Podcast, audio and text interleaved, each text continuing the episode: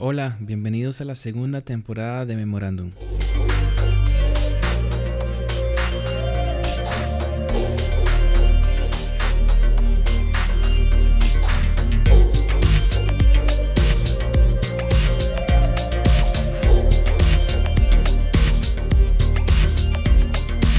Hola, soy Pablo Lacayo y esto es un nuevo episodio de Memorándum. Hoy con un invitado que realmente es un privilegio y un honor tenerlo en este podcast.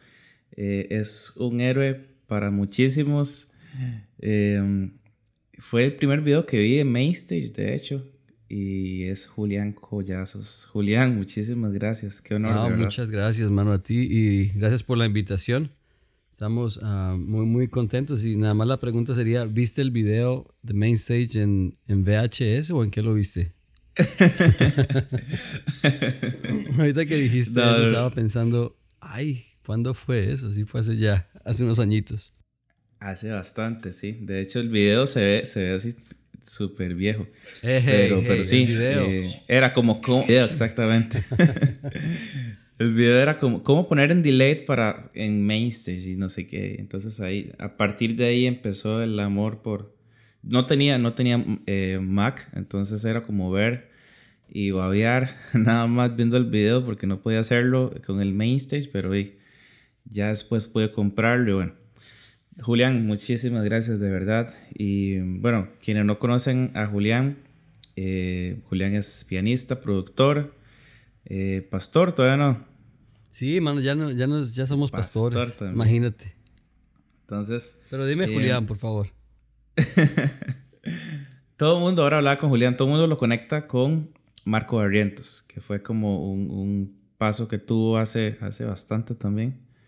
Y fue uno de los, de los pianistas que trajeron algo totalmente diferente a la música cristiana. Entonces, em, sé que muchos van a estar pensando en en todas esas producciones, en esas intros de pianos, en esos pianos que, que, Julián nos, nos dejó y que al día de hoy todavía se tocan en las iglesias. En el año 2020 todavía se tocan esas canciones en las iglesias. Julián, contanos un poquito, un resumen de quién, quién sos. Bueno, soy colombiano, ah, soy de Cali, Colombia, y ah, crecí en la iglesia. Mis papás son pastores, y cuando tenía tres años ellos se hicieron pastores de, Ah, de una iglesia bautista. Y no sé, bueno, no sé si muchos se acuerdan cómo era en esa época, pero la iglesia tenía la casa al lado. O sea, la casa, el pastor vivía al lado con su familia. Y en eso ya estaba llenando algo para, para la universidad. Y estaba contando la historia y me dio demasiado risa porque no me acordaba que cuando, crecí, cuando creces en un ambiente así, o sea, te despiertas y cuando vas al baño hay dos o tres hermanos de la iglesia en el baño o hay tres personas comiendo desayuno contigo esa mañana de la iglesia y así, así crecí yo, como que no sabías quién iba a estar el día siguiente en la casa o alguien entraba a tu cuarto sin querer y lo despertaba. O sea, fue, fue una experiencia increíble, tenía sus retos, pero al mismo tiempo nunca faltó eh, la alegría de poder jugar. Siempre llegaban niños a la iglesia, entonces teníamos atrás en el patio de la casa como una, una cancha pequeña de, de, soccer. Y ahí nos poníamos a patear todo el día y llegaban, se iban, seguían llegando. Entonces, fue una experiencia muy, muy, uh, muy buena. Bueno, y una vez cabe decir de que hablo muy mexicano. Así que ahí, ahí me... si no creen que, soy colombiano, luego les muestro el, el, pasaporte. Solamente que llevo ya aquí ya casi 20 años en, en Texas y la mayoría de mis amigos cuando llegué aquí ah, siempre fueron mexicanos, entonces se me pegó el acento demasiado. Y mi esposa es de Guatemala, me dice, ¿por qué no, por qué no hablas como colombiano? Le digo, mi amor, no sé, o sea, cuando llegué aquí éramos muy pocos colombianos, entonces cada vez que hablaba me decían, ¿qué? Y me tocaba repetir cinco o seis veces las cosas, entonces ya como que mejor perdí, ya digo, ¿sabes qué? Mejor me acomodo a ustedes y como ustedes hablen, yo hablo. Entonces ya, bueno, crecí en la iglesia y en el 2001 vine a, Dallas, Texas a estudiar con una beca que le dieron a mi papá para estudiar teología. Y vine aquí a Dallas y ahí fue donde conocí a Marco Barrientos. En esa época él estaba enseñando ahí en, en, la, en la escuela, en el Instituto Bíblico. Y así fue que nos conocimos. Ahí también estudió el productor de él en esa época, que era David Cisneros, el bajista. Y nos hicimos amigos y en un, en un tiempo uh, necesitaron a alguien que empezara a viajar con ellos. Entonces me invitaron a mí. Y ahí fue que empezamos a, a conocernos más con Marco. Y en el 2003 que nos graduamos, uh, me fui a trabajar con un amigo, con Joel Contreras, a, a, a Phoenix. Y la idea era como que hacer una, una, una productora musical y empezar como casi que un sello disquero allá con él y varias otras personas. Pero al fin y al cabo no se dio. Perdón. Y um, en, al, al, mismo tiempo viajé con Marco todavía un poco, de, unas cuantas salidas con él en esa época. Y ya en el 2004 Marco me preguntó, hey, ¿por qué no te regresas y ya te vienes a trabajar uh, 100% conmigo, a tiempo completo. Ya pues sentí que era Dios y ya me regresé para Dallas. Y desde eso ya estamos, hemos estado aquí en Dallas. Aquí conocí a mi esposa Becky. Nos casamos en el 2008. Tenemos dos hijos, Mateo de 9 años y Julieta de 5 años. Y estamos en este momento, uh, bueno, trabajamos con Marco por 10 años Uh, trabajamos como productor musical y como directores de alabanza junto a mi esposa en la iglesia uh, Centro Internacional Aliento. Y fueron 10 años muy, muy buenos, mano. O sea, aprendimos muchísimo. Y ahorita que decías tú que no tenías Mac, así me pasó a mí cuando regresé aquí en el 2004. No tenía nada. Y cuando llegué en enero, recuerdo que fue la primera semana de enero que me regresé no, en esa época ya tenía la, la Mac. No se acuerdan si la Mac era, era así medio redondita, la chiquita de 13 pulgadas. Ajá, claro. que era la más, la, la, de las más codiciadas en esa época. Y me acuerdo que llegué en enero y me reuní con Marco y me dice, ah, buenísimo, qué bueno estás aquí. Bueno, para febrero necesitamos grabar un, un CD. Entonces tú lo vas a producir, tú vas a escribir las canciones, tú vas a hacer todo. Súper dale, échale. Y así como que, no, pero yo no, o sea, nunca había, había estado en el estudio, había estado involucrado, había visto un poquito el proceso, pero siempre desde atrás, no, nunca había estado, nunca había sido el productor de un CD, claro. de un álbum. Entonces, uh, fue un reto, le digo, gracias a Dios que era soltero en esa época, porque literalmente me pasé a uh, 24/7 todos los días, solamente salía a la oficina nada más para comer, bañarme y regresar ahí. Y el, el, dueño del estudio donde trabajábamos, muy, muy buena gente conmigo y me permitía estar allí el tiempo que yo quisiera. Lógico, eran horas de la noche, cuando ya no estaba trabajando nadie. Entonces me tocaba trabajar en la oficina y luego me iba al estudio tipo 10 de la noche o 11 hasta las 4 o 5 de la mañana para, wow. para ir viendo cómo se hacía, aprendiendo Pro Tools y todo eso. Y entonces ahí una vez cabe para no sé, me estoy saltando la, la, la entrevista, mano. Pero... Ah, no importa, no importa. Ahí cabe decirle a todos, hey, no, um, no, no hay excusas, la verdad. Cuando miro hacia, hacia atrás, hacia esos momentos, digo, mano, o sea, sí fue demasiado tiempo. Y siempre molesto porque yo me gradué de la universidad de YouTube.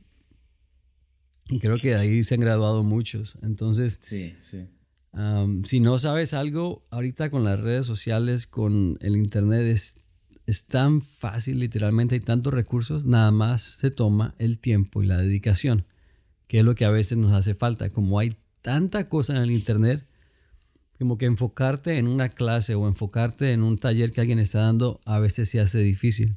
Pero uh -huh. te animo a que tomes un tiempo, separes un tiempo y estudies. Lo hagas, puede que hayas a la universidad, a un el college, lo que sea, o si tienes YouTube, si no puedes ir al college, hermano, hay, tan, hay muchísimos recursos. Entonces ahí estuvimos con Marco por 10 años y en este momento estamos ahorita trabajando en nuestra iglesia local que se llama Gateway Church. Es una iglesia americana, pero ahí estamos uh, sirviendo durante en el, en el Ministerio de Alabanza y pues súper contentos. Ya llevamos ahí un poquito más de 6 años. Fue un súper resumen. Esto fue todo por el podcast, ya, ya terminamos. Ni te dejé hablar, loco, perdón. Pero, y se me olvidó decir, sí. la más importante también, en el 2004, no, perdón, no 4, no, en el 2014, Estoy confundido con las fechas. No, si en 2012 o 13, algo así, ya ni me acuerdo. Con mi esposa, con mi esposa empezamos una, una banda que se llama More Mercy y ahí hemos estado uh, trabajando, hicimos un álbum. Estuvimos un poco parados porque, bueno, es un, ese sería otro, o sería otro podcast, pero ah, pasamos por un tiempo de, de, de, dificultad con la salud de mi esposa. Ya todo está muy bien, gracias a Dios. Y ahí cabe la cuña de una vez. Estamos ahorita terminando una canción que va a ser la, la primera que sacamos después como de tres años de no sacar nada. Entonces, Ah, también este es como el, nuestro outlet musical. Es, una música un poco diferente, es, como, es más fusión. Las letras son muy de alabanza, de oración, pero el estilo es un poco más, ah, más fusiones de varios estilos, entonces no es tan fácil de ponerlo en un género, pero es como que llamando un poquito a la gente que de pronto no, no escucharía un, un CD de alabanza, pero sí escucha algo un poco más pop alternativo con letras que, les ayuden a acercarse a Dios. Ok, el resumen quedó en que, bueno, conociste a, Marco Barrientos en el instituto, pero ¿qué pasó antes? ¿Cómo fue ese proceso para poder llegar a, ser pianista? Ah, bueno, ese es muy chistoso porque yo nunca, yo nunca quise ser músico. La verdad, en mi familia, antes, antes ah, de nosotros, nadie era músico. O sea, mi papá canta, pero canta de mariachi para serenatas nada más. Cuando mi papá se hizo pastor, yo soy el hijo mayor de, mis papás, y tú sabes, si eres hijo de pastor y eres el mayor, a fuerza te toca tocar algún instrumento. Entonces, pues la, lógico, empecé con la batería, que era lo que más le gustaba a todo el niño. Y luego me pasé al bajo. Y me acuerdo tanto un domingo en la mañana, me dice mi papá, tú tocas piano, ¿verdad? Le digo yo, no, yo no toco piano. Ah, qué bueno, porque tienes que tocar hoy porque el pianista no vino. No, yo no toco piano. Le dije, no, tres acordes, échale y nos vamos. Y ese fin de semana, ese domingo, en la iglesia nos echamos todo el set. Bueno, en esa época también se podían hacer un set de tres acordes en sol o en do. O re, perdón. En esa época era sol o re. Entonces ya ahí...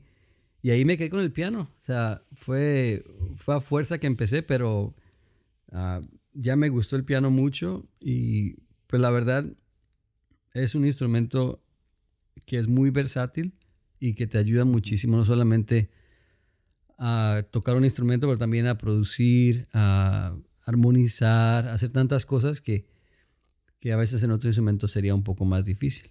¿Qué edad tenías ahí? Uy, como 12, 11, 12 años. Y, en ese momento, ok, ya, ya tocaste piano, pasó todo ese... ¿Estudiaste piano, algo o puro a puro pulso, como decimos. sí, la verdad, la mayoría fue a, oído. bueno, y si conocen un poquito de Cali, Colombia, en Cali lo que más se escucha es salsa, merengue ah, y jazz latino, como la fusión de, de, salsa cubana y todo eso. Entonces, como que eso es lo que escuchábamos todo el día. Y lo que hacíamos era que cambiábamos todas las canciones de Marcos Witt, por ejemplo, Venció, todo eso los adaptábamos a, nuestro estilo. por ejemplo, en esa época ya no teníamos batería en la iglesia, sino que teníamos timbales. Entonces, con los timbales nos, nos, inventábamos una fusión diferente. Entonces, aprendí a oído, pero cambié, a, como que metíamos mucho del estilo fusión latino y jazz.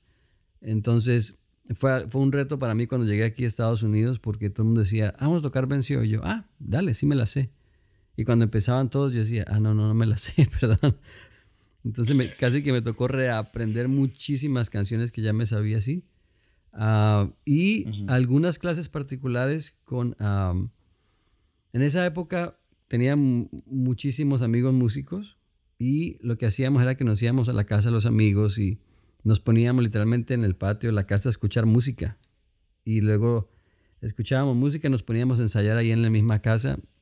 Que perdona a todos los vecinos de, mis amigos porque era un ruidajo. Te imaginarás la, todo lo que es conga, timbal, bongo, algunas veces batería ya, más todo el brass. a veces nos metíamos en un, en un garaje con el brass a darle durísimo, mano, y un, un ruidajo, pero como que era parte de la cultura de la ciudad. Y, y los vecinos les gustaba, los vecinos salían a escuchar, salían ahí a, estar un rato. Entonces, así crecí. Y en ese ambiente, como que vas conociendo otro tipo, otros músicos o músicos que un día alguien lo invitó a, a, que se viniera a sentar en el ensayo y ya venía y tocaba piano y decías, wow, mano. Acuerdo había un cubano, ¿cómo se, ni me acuerdo cómo se llamaba, pero era una bestia para el piano. Y ahí le dije, mano, ¿qué onda? ¿Me das clases? Y dijimos, sí, vamos a darle un año. Nada más me dio tres porque se desapareció y nunca lo volví a ver, pero era esos genios musicales. Ah, y así, así tuve varias clases uh, particulares y así fue como, como aprendí a, a tocar un poquito más el piano. Y, y, en ese tiempo, bueno, ya me dijiste géneros musicales que te influenciaron, pero ¿qué artistas escuchabas en ese tiempo? Oh, man, era, era lo que te digo, era puro, uh, puro latino. Era el grupo Nietzsche, la Sonora Ponceña, el Gran Combo de Puerto Rico, Papo Luca, gente así, uh, Sergio George. Él, él, Sergio George, yo creo que fue el que me, me, impulsó a mí al área de la producción. Pero él fue como uno de los que eh, le metió una fusión muy, muy padre a toda la onda. por ejemplo, de los primeros que metió batería electrónica en la salsa fue él, que sonaba bien, porque habían otras personas que metían, pero él como que fue el que impulsó muy bien eso y, y la verdad, para mí como que fue la persona que me impulsó muchísimo y en el, en el 2014 que tuvimos el, el privilegio de que el CD que hicimos con mi esposa de Amor Mercy lo nominaron para el Grammy Latino. Y cuando fuimos, lo pude conocer a... Estaba por ahí caminando y le digo yo, baby, no puede ser. Y me fui a tomar una foto con él y mi esposa así como, ¿quién es él? le, digo, ni te voy a explicar porque no vas a entender, pero súper buena persona. Y... Uh, y era, era todo lo que escuchábamos. Guaco, no sé si han escuchado un poquito de Guaco de Venezuela. Si no lo han escuchado, escúchenlo. También es una, es una banda que usa mucha fusión. Y por ejemplo, cosas así fueron las que me impulsaron a, a buscar un poquito más de, uh, de, por ejemplo, la guitarra eléctrica o uh, el, el, bajo electrónico, cómo programar. Ah, porque son, son, usan un poquito de esa fusión. Y la verdad está muy, muy buena esa, banda también. Y de allí para allá escuchaba mucho a Alejandro Sanz, a Laura Pausini. Era lo único pop que escuchaba yo. Y un poquito de Maná, pero Maná era más como de cuando te sientas en la sala a comer con tus amigos, ¿verdad? Y estás sentado ahí, como que está al fondo Maná y no, no tiene mucho, pero Alejandro Sanz, la